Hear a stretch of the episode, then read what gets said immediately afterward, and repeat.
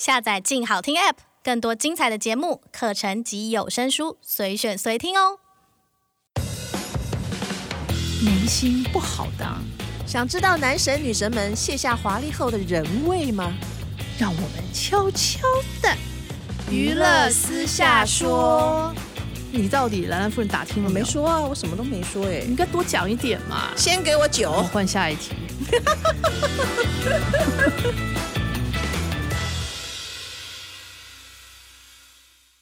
各位听众，大家好，欢迎收听由静好听与静周刊共同制作播出的节目《娱乐私下说》，我是爽爽阿姨，我是兰兰夫人。兰兰夫人今天真的是敲锣打鼓，真的蓬荜生辉。对，刚刚我也去那个焚香操琴了，沐浴了一下，我终于找到了这个娱乐大来宾，真的超级巨星，您的好友。我的不是，我是熊熊居士。每个部队有一个绰号，居士嘛。对，这位就是我们的综艺小教父，嗯。詹仁雄先生，詹哥好，大家好，厉害吧？今天有没有很期待？真的，哎，说起来，我跟詹哥之间的恩怨情仇可是很多呢。对呀，嗯，以前法庭上见过吗？对，法庭上没见过。对，因为他都找律师去了，哦，我就一直被去，一直被去，所以是被告了。当然了，我怎么可能告人呢？都是人家告我。这个表示詹哥这个人呢，做事都非常认真，嗯，对他的事情也很认真。当然，錙铢必较的意思吗？啊，不是，因为那时候实在被写的太可怜了，就是我最后的方法就只能一战止和，一战止和，嗯，就告你们，你们就会至少写我的时候会写的比较。准确一点，哎呀，这个秘密不要讲出来。还是因为，因为你告了以后，我们下次碰到机会再写，再该再写，对，战斗力更强。嗯，超可怜的，那就是不打不相识嘛，对。不对？可以这么说，可以这么说。嗯。所以你看，现在我因为詹哥最近很多的作品出来，我们都要找他好好聊聊。嗯，原子少年。对，女团之后的男团，对，为什么詹哥你不是都喜欢小女生，不是喜欢小男生？其实我们我们一开始所有的人都说应该先从男团开始做，嗯，我也知道当然要从男团开始做，因为男团圈粉的能力跟比较强，含金量都是比较强的，嗯。可是台湾的男生呢，真的我实在面试太多人了，嗯，非常非常的难找。那可能也是因为疫情的关系，所以然后就是。很多的经纪公司，他们也觉得做的非常的辛苦。嗯，那因为我们前面的女团哦，的确在声量上面跟质量上面，让大家看到了一个想认真做事、搭建这个偶像舞台的人。真的哎，还得到了那个最佳综艺节目哎，对对对，谢谢。我就是个铁粉，真的，我就是铁粉，还会唱呢，来两句，我还 会跳，我都会跳。现场来两段，嗯，私下私下私下，好好好，好，所以呢。经纪公司也就因为这样的关系，就比较放心的把男生给我们。嗯，那经过了这个一年半年的筛选以后，我们就真的选出了一批超出我期望的男团。也就是说，他们不带不仅仅是偶像团体了，嗯，他们会跳，跳的程度是过往我们所有看到男团的可能是。数倍的功力。哦，然后第二个很年轻，二十三岁以下，最年轻的有十四岁的，然后这个好，这个好，自己会作词作曲，啊，这么有才华，嗯，重点是长得又帅。帅，哎呦，所以这个事情呢，就大家就看到，嗯，钱好像 快来。有有有有几个有几个在跳舞的钱了，这样就把这件事情促成了。这一次我觉得应该我可以赚一些些退休金，现在还在募资中，可以两位如果有闲钱可以来投资一下。等一下回家找一下零钱，对，回家看一下存折有没有钱。哎，所以你这次的原子少年他到底是怎么样？多少人呢、啊？这一次原子少年呃，我们总共是八十个人，因为我们有八大行星嘛。对，那我们就用行星来分。组对抗，所以就一个行星一个行星。譬如说，年纪最小的就是体积最小的水星，嗯、那譬如说木星，就是每个都超过一百八十公分，有一个一百九十三公分的，哦、它是体积最大的行星，就是木星。嗯，那地球呢，就是邻家男孩可爱团的。哦，对，所以就是每一个每一个星球的那个样子都不太一样。那节目内容是怎么样进行的？譬如说，我们前两天录的就是跟导师合作。譬如说，我们的呃坤达，嗯，他就很久没有跳那个放手了，嗯、他就跟这群小弟弟跳跳放手，嗯、还泪洒摄影棚，已经很吃力，泪泪洒摄影棚，因为酸痛吗？不是，因为呢，我们评分的这次评分的对象是找一群参加选秀很多次的人，嗯，我觉得从这这一群选秀的人。给的票数会跟老师不太一样，对，我们的老师们也很可爱，就 也很愿意接受评分这样子。嗯，然后大家坤达就觉得他给他们的分数他不够不够满意，他就去安慰他们的时候就泪洒摄影棚这样子。哦，然后像 J, 真情流露，对，像 JPM 也七年没有合体过了，嗯，对。然后最惊讶的是艾莎，艾莎说她六年没有跳过舞嘞，你看台湾有多可怜。嗯，一个大嘴巴垃圾这么红的歌，对，他六年没有跳过舞，你看我们台湾的演艺圈怎么了？他说他只能上就是谈谈对谈谈家务事，他这么认真跳舞已经是六年前。嗯，那你觉得台湾节目到底怎么了呢？不就在你们的手中吗？对对对，变成这样，我我是一个很很重要的那个共犯结构。对啊，就是在二三十年前，我们的有线频道。大开放嘛，嗯，那预算当然没有办法跟个无线台比，嗯，所以长官们就要我去想一些预算很便宜，然后可以带状的这样看，嗯，哦，然后我还记得我跟葛姐讲，我说葛姐，我们来做一个节目，就是让明星来每天来聊他有多少零用钱啊，他遇到什么奇怪的事情啊，然后还是他。就在家家里惊恐的事情，嗯嗯嗯嗯，然后哥姐说：“这这是什么节目？” 对、欸，因为在那个时候没有谈话性节目的时候，嗯，也没有通告艺人的时候，嗯，大家是听不懂这个是什么节目的，就觉得这有什么好看啊？对，这在搞什么啊？对。呀。然后呢，我们就先在东风试了一个呃叫桃子主持的叫娱乐六条通，嗯，然后呢就不太通。就是大家还没抓到方向，一直到了康永跟西地，嗯，我又把这个东西给重新组合一次，所以就造就了后来国光帮帮忙啊，大学生的美啊，什么黑社会棒棒糖啊，以及所有你现在看到所有的谈话性节目的开始，这些谈话找到了罪魁祸首，真的。就是詹哥，对，那成本。真的比较低啊，对不对？低非常多啊，因为你你就是只要付通告艺人的钱，然后大家就是哈拉一下就好了。嗯，就就像我们现在争论性节目一样啊，它就是最便宜啊。对，嗯，声光音乐都不用考虑。所以你现在就是感觉的忏悔了，所以又做做回了就是大型综艺节目、歌唱节目。我也不是忏悔，我觉得其实一个完整的一个娱乐的市场，应该有小的，有偏门的，有。有低俗的，但是也要一个核心的巨大的。对呀、啊，但是这些巨大的大人们，就是口袋越来越深以后，就开始卖房子啊，什么东西有的没的。就是，这对于电视这件事情，嗯，其实他们只在乎新闻台，因为会有影响力。嗯、但是对于娱乐这件事情的投资兴趣就很低。你是说金主这些人吗？就是其实台湾应该所有出钱的人，嗯，是有的。嗯，台湾很多很有钱有钱的，嗯，尤其是系统业者的人，这几年他赚多少钱？宁可投资新闻节目，都不要投资娱乐节目。他们就看重新闻节目，因为有影响力，他有影响力。就是譬如说我有狗仔，你就不会来拍我了。嗯，不然我就拍 你。你不要在这边乱说秘密哦。哎，这个是有狗仔的那个老板们的那个 大家的共同默契。好了，回过头来就是说，其实有一些人他是愿意去做这些娱乐投资的。嗯，可是这些人都存在于戏剧圈。嗯，所以戏剧圈会有有没有就是会让拍好戏，拍一部戏然后卖房子，然后倒闭了这样。然后这个就人家也有拍好戏成功的，比较少啦。就有一个导演就跟我讲说：“你要过这种雅皮的生活，然后你还想要拍戏，怎么可能？” 那唱片公司是第二个可以出钱的人，可是因为就没有 CD 了嘛，对，多印一张 CD 就多赔钱啊。那唱片公司也不知道怎么去把这个资源啊，或者是气宣，以前有你看有龙兄虎弟，有超级星期天，有我猜，嗯，只要一个 SHE 选出来了，这几个节目上一上就红了，对，嗯，那现在就是他们连节目都没得上。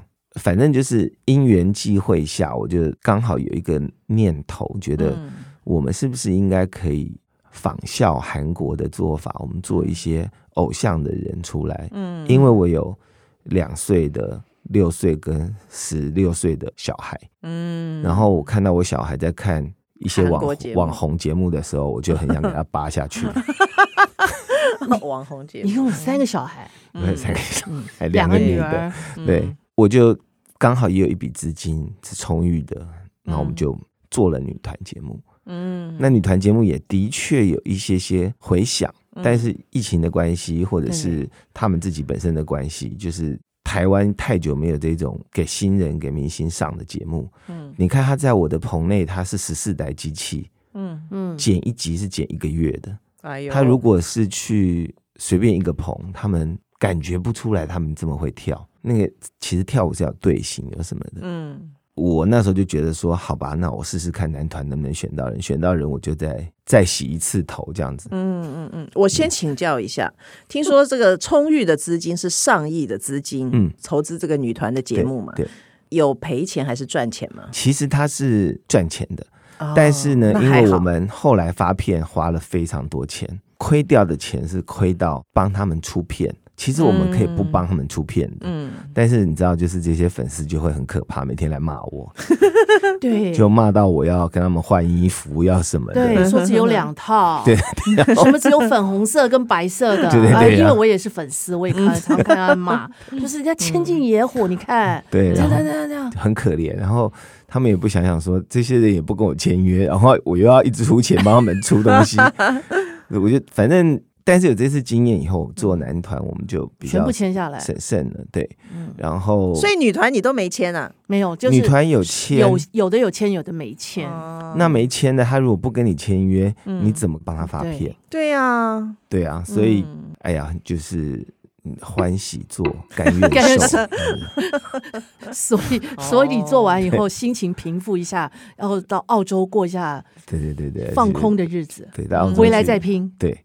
但是因为这件事情在星光大道的时候，我已经被攻击过一次了。嗯、那时候就是大魔王什么，我是星光大魔王啊，然后什么我在操纵 杨宗纬啊，然后操纵萧敬腾啊，然后操纵内定啊什么的，就是这件事情就很有趣。不过你看整个星光大道到现在，我们已经帮台湾选出了多少的真的？哎，我现在在讲，还昨天还昨天还在谈、啊。嗯，我说台湾的歌手啊，很厉害的歌手。就除了那一次的星光大道出来以外，就好像没了、欸。哦，就从蔡依林，然后再到萧敬腾、林宥嘉、林宥嘉，然后再现在过来，就是少数几个，嗯、就非常不集中，没有了、欸。嗯，对啊，就是星光大道以后就杨宗纬嘛，林宥嘉、萧敬腾、嗯、徐佳莹嘛，对，徐佳莹，然后什么梁文音，然后甚至嗯，曾沛慈也去演戏啊，李千娜也得奖，林柏宏也变成演员，变成演员，嗯、然后。就后来的几个歌手，其实都有都有一些些，包括韦静也是，嗯，对对对，星光大道，所以这是一个很重要的造星节目。对，嗯，所以你的意思就是现在要觉得台湾没有明星要造星？对，因为我觉得这应该是一个刚需啊，怎么可能我们台湾的的年轻人只能看韩团？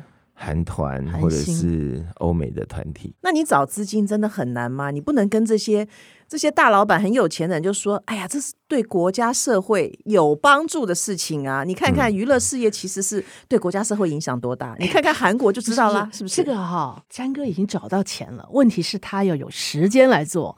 他做了男团，做了女团，以后再来做，嗯、是不是这样？姐，我还是很缺钱的，所以大老板不听这一套。没有，大老板他是这样子的，就是说，像投资戏剧，他就是一个有一个很清楚他们去回本啊、回收的、嗯、那个工。但做综艺节目，它是这个 IP 形成了以后，嗯，他可能值钱的话，他在下一次 IP 招商的时候就可以立马招到商。其实，在大陆。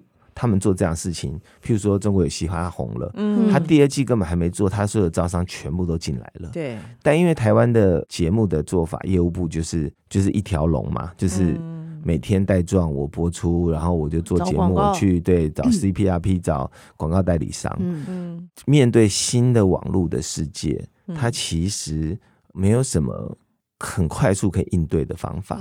我现在在做的事情就是，我想先把这个 IP 做起来，然后因为培养一个人至少大概两到三年。我举一个例子，陈浩生，陈浩生是我们在酷桥的一个超小的节目把他找到的，嗯，然后那时候我就觉得哦，同婚法快过了，嗯，所以我就想拍一个同志的片，嗯，然后就找了浩生，嗯，然后找了 KKFun，我就说你们把音乐弄好。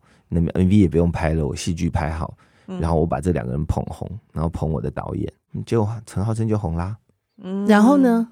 嗯，然后然后陈浩生呢？你说陈浩生后来干嘛吗？对啊，陈浩生 就离开你了啊。没有，陈浩生后来就。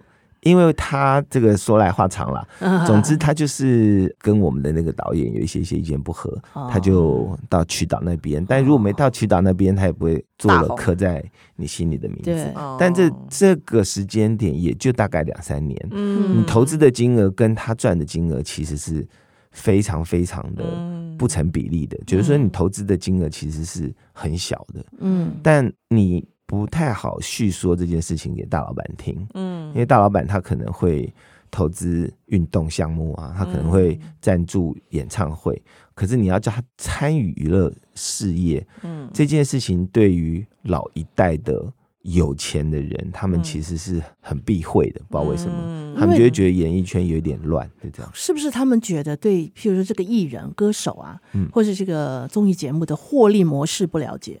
因为你可能电视、电影那个戏剧就很清楚，版权什么什么啊，就赚就大家多少分。嗯、但是综艺节目跟艺人、歌手，他到底获利怎么分，或是怎么获利，其实他们不懂的。好，应该是这样讲，就是说台湾其实。从我们新潮流电影以来以后，新潮流电影，新潮流是政治吧？不是不是，新潮流电影。那时候台湾新电影，我还没有出生。杨杨杨德昌，杨德昌，杨德昌，侯孝贤。这时候出来，我还没出生，我不知道。我看报，全全全世界人都觉得我们台湾看的电影真的太有程度了，还有，对不对？对。但是他们就很不商业啊。嗯，对。然后。台湾在做商业的变成是电视台跟唱片公司，那电视台就是示威了嘛，嗯，然后有线频道他们也没有很很积极的想要把这个事情整合起来，像韩国就是把我不管你，你就把所有的唱片公司变成一家，所以才会有后来的韩流 K-pop，然后他们就针对全世界的音乐的潮流，很快速的就把日本给干掉了。你看日本就被打的。体无完肤，这样日本就没有接上新对时代。嗯，那韩国其实他们也从欧洲取经，也从嗯，他们前期还连连印度、连巴西、连什么？你看像他们现在的韩团，全世界的韩裔的人都有了。嗯，真的耶。然后每一个人都要会讲英文。嗯，真的还去演讲嘞？对，还去联合国演讲嘞？真的太厉害了。那台湾有没有资格做这个事情？绝对绝对有啊！因为台湾就是。这个华人世界里头自由度最高的嘛，然后我们又是华人流行音乐的摇篮，嗯，对。但是现在就现在摇篮现在摇了，摇篮已经就放了一个火，把摇篮给烧了。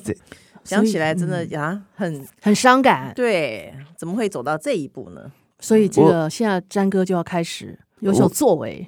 对啦，就是我希望能够抛砖引引玉啦，就是至少我们开始做一些东西，能让小朋友引以为荣。其实我们做森林之王也好，或者是我们做迪迪我也好，嗯，他们看到那个舞台场景跟来参加的艺人，都是他们平常看不太到的，嗯，所以他们也与有荣焉，嗯，然后他们受的训练也比较正规，所以我们的。音乐制作人都是用最年轻的，嗯，因为我真的没有办法跟既有的唱片公司的专业音乐人，嗯，做同步的事情，讲话不通的意思吗？不是不是，因为他们我我知道他们有一个音乐态度，嗯，可是现在比较旧了。我觉得你们两位一定都很久没去钱柜唱歌了，对不对？怎么这样说？有啊，上礼拜才去看过。真的吗？钱柜哦，嗯，钱柜。那你有没有翻开他的钱柜的 KTV 排行榜？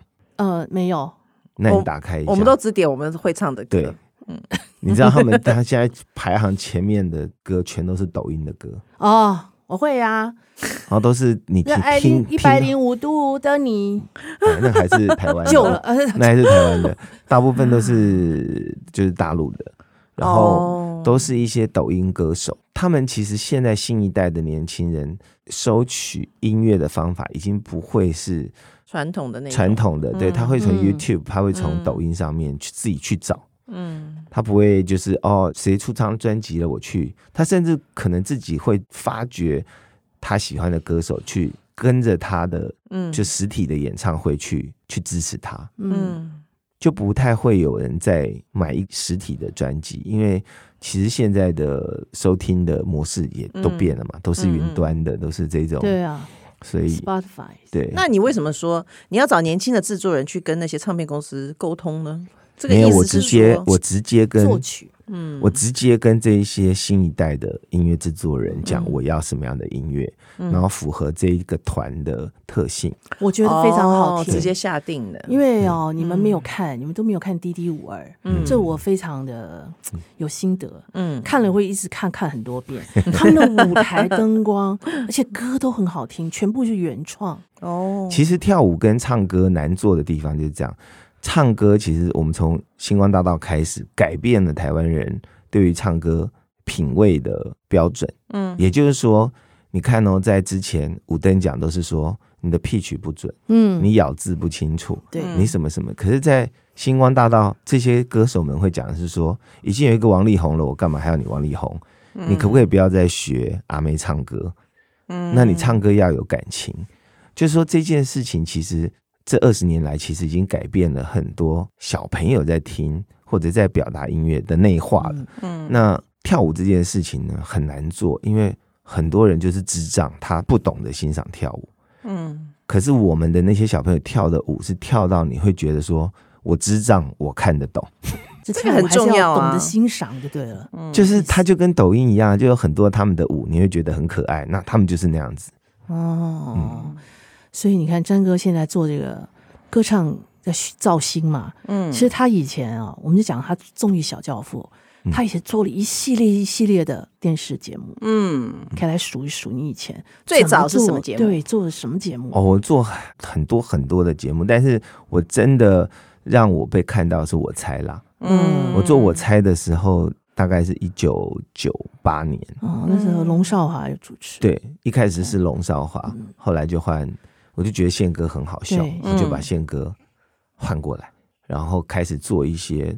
这有一个故事，我可以跟大家分享啊，嗯、就是说，呃，我不知道听这个节目的人群众大概是哪些，嗯，有老有少，我们老少咸宜。但我的那个女性粉丝比较多，对对对，他们比较容易。他们比较喜欢接受那个知识，嗯哦，不像台湾男生，哦、对不对？对过了几岁就不买书了。对对对好，我要讲的就是说，其实一个直男，你叫他去做一个综艺节目，他其实是没有办法满足到主要在看电视会买广告的女性。嗯，然后那时候我在做我猜的时候，一开始数字并没有很好。我就跟我的那个业务部的姐姐们，嗯，然后去吃饭。他说：“你做的节目一二三四五多难看，二三四五六 没有内容。”嗯，然后我就说：“那你们到底要做给谁看？”嗯，他说：“你要做给二十岁到四十五岁的女生看啊，他们才会买广告啊。”然后这件事情有让我理解到，哦，原来我我要做一件事情，不是我开心，而是我要先找到我的消费者。嗯。嗯，对。然后我我我最独特的地方是什么？那因为我是平面设计的嘛，所以我就会开始在我的画面上面做一些前面的预告啊，嗯，乌鸦飞过啊，有没有字变很大啊？这这那在在这之前都没有、啊、都没有人怎么嗯，我的节目是没有什么哦，那个现在先广告一下，精彩的节目在后面，马上回来，巴拉哒哒哒哒哒哒吧，这样子。对，哎，飞哥，嗯，在我之前每一个节目都会告诉你我要进广告了，可是我的节目其实，在录的时候根本没有管广告这件事情，我是把它整个录完以后，我自己去切那个点，嗯。所以你会在他把面具拿下来的时候，我进了广告，嗯，然后给你一段下一段的精彩预告，嗯，所以这整件事情就好像有改变了一些年轻人看节目的方式，嗯，所以你的意思是说，在我猜之前，你其他做的都不是什么你觉得真的有代表性的，从我猜之后就是开始，欸，我猜之前呢，我其实是被分配到去做 TVBS G 的一个侦播的节目，也就是说那时候。有线频道赚了很多，唱片公司要播放 KTV 的钱，对，MV 的钱，MV 的钱，对。但是呢，这些放 MV 呢，只是死播也不对，他们就觉得要做节目，做一个节目。然后我们的副总就把我找去，就说：“哎，那这个节目给你做，就把我们公司那几个模特呢，就叫他们呃穿着泳装，然后抱抱一抱那个 MV。”我说：“我可以不要这样做吗？”我说：“我要再用一样的预算，然后帮你做一个。”比较有程度的介绍 MV 的或音乐的节目，嗯，所以我就找了黄子佼，嗯，然后我们就做了一个节目叫《音乐报报》。那时候我就是去分析这个最新的音乐的发行，然后我会跟人家讲说，哇，他这个东西有多用心，然后我把什么摇钱啊，什么这些都找来，都找来上节目。所以焦哥当时的酬劳是跟泳装美女差不多的。呃，甚至可能更更低一点，嗯，但是他就他就觉得说，怎么会有一个人拿一个节目企划案，我连 logo 都做好了，嗯，然后什么都是自己设计的。我跟你讲，在二三十年前做节目都是套路，好不好？嗯，都是话术，就是说，哎，我们现在来做一个什么版的龙兄虎弟，那主持人有谁？就是哎，好好好，这样就这样就就这样做了，嗯，或者说我们 像我现在我胡瓜要做什么，随便啊，就这样做了，所以这样你可以吃很多年。讲龙兄虎弟可以吃个二三十年，这个节目。以前做节目真的是比较容易，就是你要有你有主持人，基本上你就可以开节目，就是叫做画虎烂的意思。嗯，对，套 套路套路。套路套路。套路。但我记得你那《康熙来了》要播出之前啊，嗯，你有没有怀疑过？嗯。因为我自己觉得你们那时候邀请呃许纯美对不对？嗯嗯嗯上节目很多那个时候就一开始嘛，然后就会有一些大家就是怀疑说，这样的节目找这样有争议性的人物上，这有什么好看的？哎，我觉得这有没有收到一些抓到点？你有没有收到一些反对的声音？那个时候引起争议有没有？其实我做节目很小心，嗯，因为我真的很不想把，我不是说他是啊，我是说我很怕把。精障者，或者是这个人心理素质有问题的人，嗯、把他当贵宾。嗯，但我觉得他是一个现象。嗯嗯，我觉得他很好笑，所以我们还找了娱乐记者，还找了宗教学家，嗯、然后一起问。对，我们并不是把他奉为贵宾一样的，对，他是有我们只是想要理解他这个人到底在想什么。嗯，对，那对，结果没想到那时候刚好我还记得是过年的时候一直在重播，然后就。红了，爆红，节目节目也爆红。其实康熙哦是一个现象，对，因为不但台湾很红，做了这么多年，在大陆也非常的红哎。对，大陆有一代康熙的世代，他们其实对于两岸的憧憬也好，或两岸的想象也好，或者是他们对于。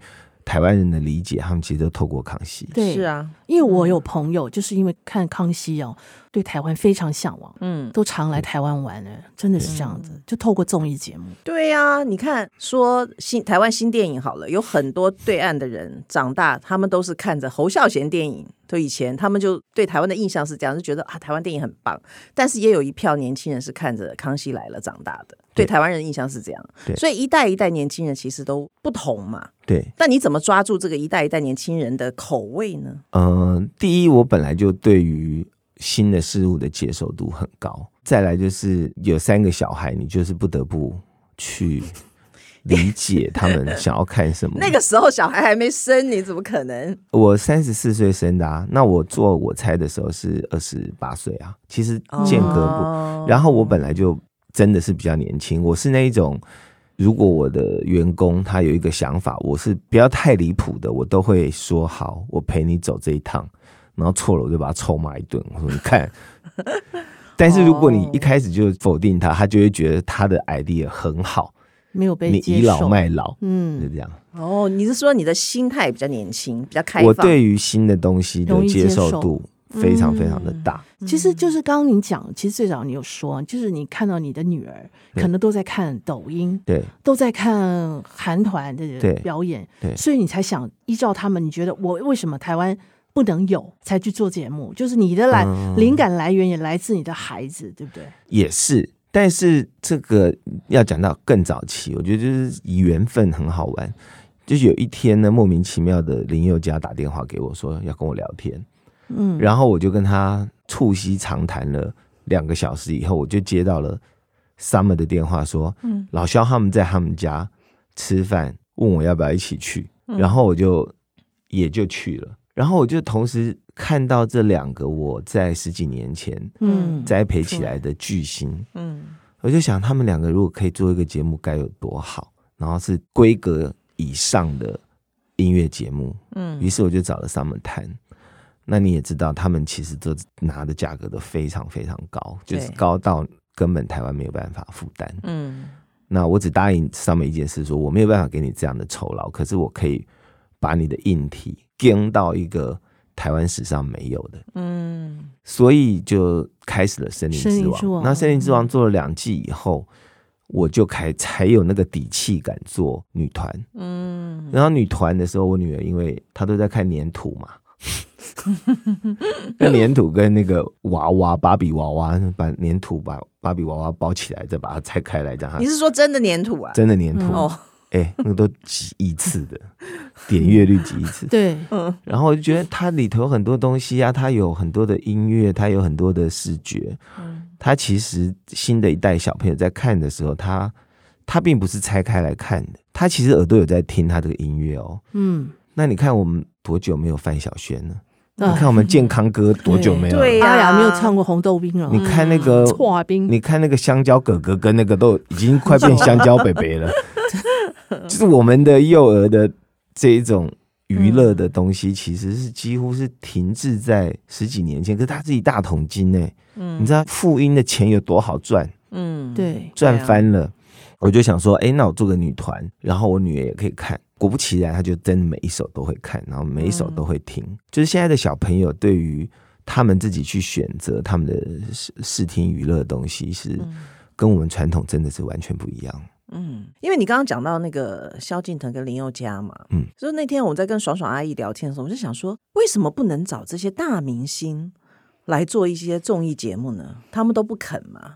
我讲的不是只是当评审或什么，因为哦，就是话再讲回来，有时候我们看，比如韩国的综艺节目，或是大陆的综艺节目，他们里面的都是，当然他们歌唱节目也是有很多的大牌艺人去参加，嗯，那就是他们就是哎很团结哇，大牌的进出，譬如说像我们的华灯初上好了，很多。明星都去演，对，那就是我们的综艺节目，如果要把这个拉起来，是不是花很就是这些艺人能够帮忙，就一起哎把这个事情做好，把这些小朋友带上来，就等于对我们这个国家也有点贡献嘛？会不会是？现在没有这样子，就是要等这个詹哥号令一响这样。我我已经努力的做了四四档了。好，这个选秀比较容易，是因为它会牵扯到老师的时间比较少。嗯，因为他对对对。那你如果是要录那一种生活性的对生活性的综艺节目的呢，嗯、你就会遇到非常非常多的状况，你的景可能就不够。嗯、你们没有去过我们录影。摄影棚，嗯，我们摄影棚光导师们打光打脸光要打一小时，请你们告诉我台湾哪一个节目可以有帮艺人打脸光打一小时？那不是在棚内录啊？如果是实景生活的话，他们应该没有这么那更时间那就更难用掌控啊。他们就真面目示人一下嘛。他们应该是这样讲，他们上综艺节目其实宣传作用还是非常大的。嗯，那主要也就是这些。综艺节目的收看率是高的，你说他们现现在的全明星运动会还是很多人抢着去上啊？对对对对，所以这个 IP 做成了还是有机会的，嗯、只是我之前在提的时候，电视台都没有办法理解。他说：“好，你做完这一季，嗯，那下一季谁接？那我业务部要怎么办？嗯，那现在。”他们就已经开始慢慢接受说，说好这一季做完以后，嗯、否则我星光大道就是这样，就活生生的给他做垮了。嗯，我 我没了。我一年五十二周，天天在唱歌，这是有多少人可以来唱了？那个刘学府都来比了三十，就比了二十几届了。嗯、对对，所以你刚刚讲的东西，就第一，他们有明星，所以明星做什么鸟事都会很好看。对对啊，然后第二就是他们的综艺节目的预算跟很多，整个娱乐圈对于这整件事情的控制力很大。嗯，像以前对不对？嗯，以前迟到我们是马上发稿的，对不对？艺人还要来送花，对不对？现在他直接不给你来，你能怎么样？对，我的意思是说，是现在艺人比较没有向心力了吗？是不够团结，还是说大家都没有这种向上的那种感觉？应，应该是说他们赚钱的机会太多了，然后再来就是人生不只是赚钱嘛。是，但是我刚刚都讲的孩子是娱乐圈的钱哦。嗯。你如果知道直播的钱，你真的会吐血。哦，当然，那个就是另外一回事。你知道现在那些直播的啊，什么团购的那些代言的钱，嗯，那个艺人简直心酸到不行了。嗯，所以没有人要当艺人啊，当网红就好了。嗯，但我讲的就是说，钱已经很多了，不是很在乎赚钱的大明星会不会愿意一起为台湾娱乐圈综艺节目做一些做点事，对，做一些节目。不管是生活的、嗯，明天会更好。这首歌已经大概二三十年前了，三十年，差不多三十年了。你对明星这么失望吗？真的，你们不妨去看一看，明天会更好。我跟你讲哦，你看我刚刚问的问题都是关于节目，嗯，所以我是爽爽阿姨是比较知性的。哦，那以下是交给那个兰兰夫人，她现在是不是要八卦？她要问詹哥个人的问题。个人，我个人的八卦已经都被写光了。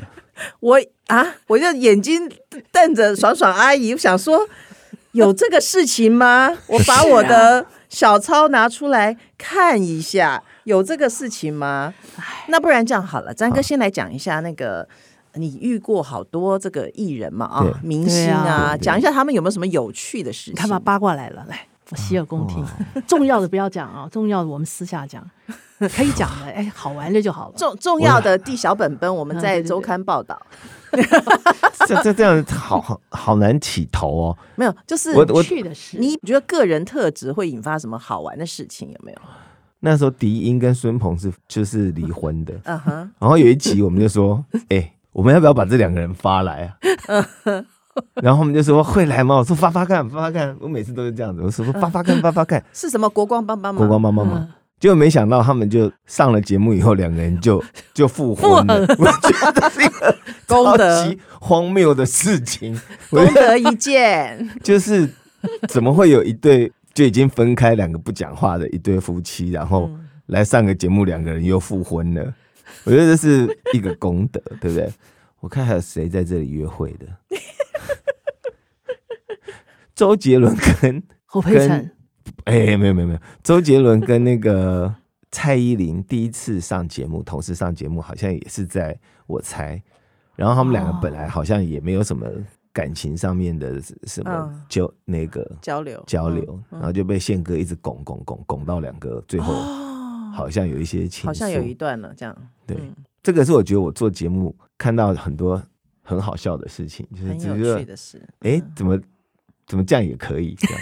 对呀，然后像明道，你看他是一个，你看他现在是一个成成功的生意人，嗯，他是我猜的五个人不可貌相其中一个，谁会晓得？然后如果我没记错，明道好像还是我去餐厅，然后我看到人，我觉得这个男的蛮帅的，你要不要来上我猜？啊？哎，其实我猜那个时候找了蛮多人的，对，校园美女啊什么的那些很多很多很多，然后有一个。比较有趣的八卦是林依晨，林依晨是也是我猜找来的，然后找来以后呢，他心路一开始就没有那么的呃，不是那种一开始很顺利的，然后他上完我猜他就找我们的助理就说，哎，你可以帮我介绍经纪人吗？然后我助理就介绍现在这个经纪人给他，然后他已经跟了他那么多年了，对呀，真的还假的？你那个助理，我想把他杀死，怎么没有讲你？是不是？对、啊，怎么不介绍到公司？是啊，为什么？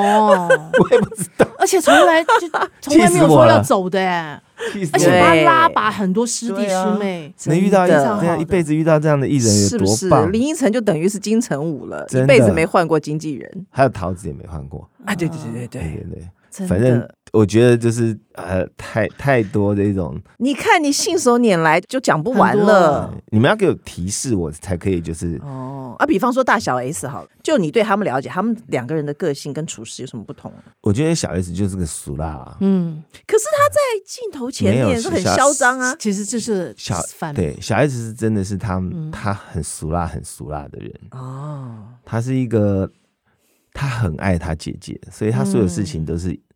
常常会以他姐姐或他妈妈，所以他常常讲，他说他他只要不把人生搞砸，他什么事情他都可以做。所以你看，他对他他对他老公对她婆婆，我觉得都都完全不像小 S 这样的人。他是一个充满爱的人呢。小 S 就是很怕生，非常怕生的人。然后大 S 就是一个恰北北。他就是外星人，其实他根本就是应该住在好莱坞的人 哦，他可能就会正常一点，大家不会觉得他这么怪。嗯，那大 S 他今天跟库龙，库龙，这个我不太意外耶。嗯，大 S 他其实对很多事情是很玄学的那一种的，玄学，对他他非常的相信有外星人，然后他非常的。把所有的事情变得是一种不在正常人类思考的范围内。哦，你就说他他会相信说，哎，上天今天给他一个什么 sign，他就决定这样子。可能是我不知道，或者是他下一秒他下一秒要做做什么事情，他都是很凭感觉的一个人。其实大 S 也很爱小 S，他们一家人，我相信他们一家人包括狗都。非常的团结，团结。你看那时候发 发生胖达人的事情，他主动透露大 S 透露新的恋情，哎，对啊，对，转移这个焦点。就是大 S、小 S，他还有一个姐姐嘛，对，然后连他姐夫、连他妈，还有他的他的狗，他们其实是是很凝聚力很强、凝聚力很强的一群家人。詹哥，您本人当年呢就经历过一段三角恋。我们当时采访的时候，三角恋的没有三角恋，三角恋没有三角恋，是我只是不慎踏入一段，就是介入别人的感情。没有没有没有，他们那时候已经分手了。哦，那没事。他们就是我只是介入一段我不知道的感情状态，就这样。然后逃跑又被抓回来，就这样。谁逃跑？你说你逃跑？哦，那我也我没有分开，然后对对对对对对，就在一起，就这样。那。但是呢，有趣的也就是后来这么多年，那你看经历那么多，嗯、对不对？还要被写，对啊，连狗都弃养，你看，连狗我都狗，你知道黄金猎犬，你超过十岁，它毛就会变白的，对，他写说它一夜白头，就是我。我就是被各各位记者大哥大姐们这样生吞活剥了一阵子，这样因为又写我是同志，所以你头发你头发都白了，对不对？哎、欸，我当年真的还有点以为，欸、一度以为你是你们那个那时候的某周刊，我告他说乱写我是同志，他提出的证据还说，我说你给我说我垃圾一分钟，一分钟垃圾有多久，你知道吗？你就告诉我你怎么计算出一分钟的。结果你们的狗仔也真厉害，他说，因为那个搜狗那个红绿灯就是一分钟换一次，哦，蛮厉害的，一分钟多久啊？一分钟你要喇舌要真的是不是一般人的拉法？这我这我昨天还在讲，何况我还嘛我还在钱柜的门口，所以就被告了，对不对？但是就是同志告不了的人啊，后来我搞懂这件事情。好，但是我的意思就是说，总之遇到这种感情事件呢，男生就尽量的少说话啦，就是男生就尽量少说话，对，能付就付一点这样子。付啊，你说付出钱就是钱，对，大方一点，对，大方，男生就是要大方，没错。但是我很大方，还是被写的很小气啊！你们还写什么我要开发票，还要什么两万块的？气死我了！啊，跟大家回顾一下，就是当年因为吴宗宪跟陈孝萱有一段，之前有一段，之前有一段群，然后那个詹哥就后来跟陈孝萱在一起嘛，后来就结婚了，后来结婚，对对对，生了一个小孩。但是在那个绯闻传的时候，好像因为女主角可以逃跑，艺人可以逃跑，就制作人不能逃跑。啊、到录影的时候，大家就一定要找到他，就 问你，你就很惨。是都会就是有发通稿的那一种 行为，就说哎、欸，你是第第二个问我，是现在有人在发通稿，是不是？应该开个记者会，一次讲清楚。嗯，但是这件事情让我有一个领悟啦，就是说，就是很多的相遇，其实那个结果都不是你相遇的对象。那我们这个结果就是我那可爱的儿子嘛。嗯，然后我觉得更神奇的、奇妙的一件事情，就是我后来从来没有跟小孩的妈妈在任何地方碰过面啊，东区哦。你想，我们大家朋友，你是说你们离婚之后，对，没再见，从来没有一次不期而遇或碰到，所以我说缘分尽了就是这样。那没有约见面，那，那没有约见面吗？有 没有？但有有时候要处理小孩事情，会见面一下，谈一下。但我的意思是说，没有在外面不期而遇，就是说，你知道，就是缘缘尽的时候，你想碰都碰不到，这就是表示我跟他是善缘的。对对对对，善缘终了，没错。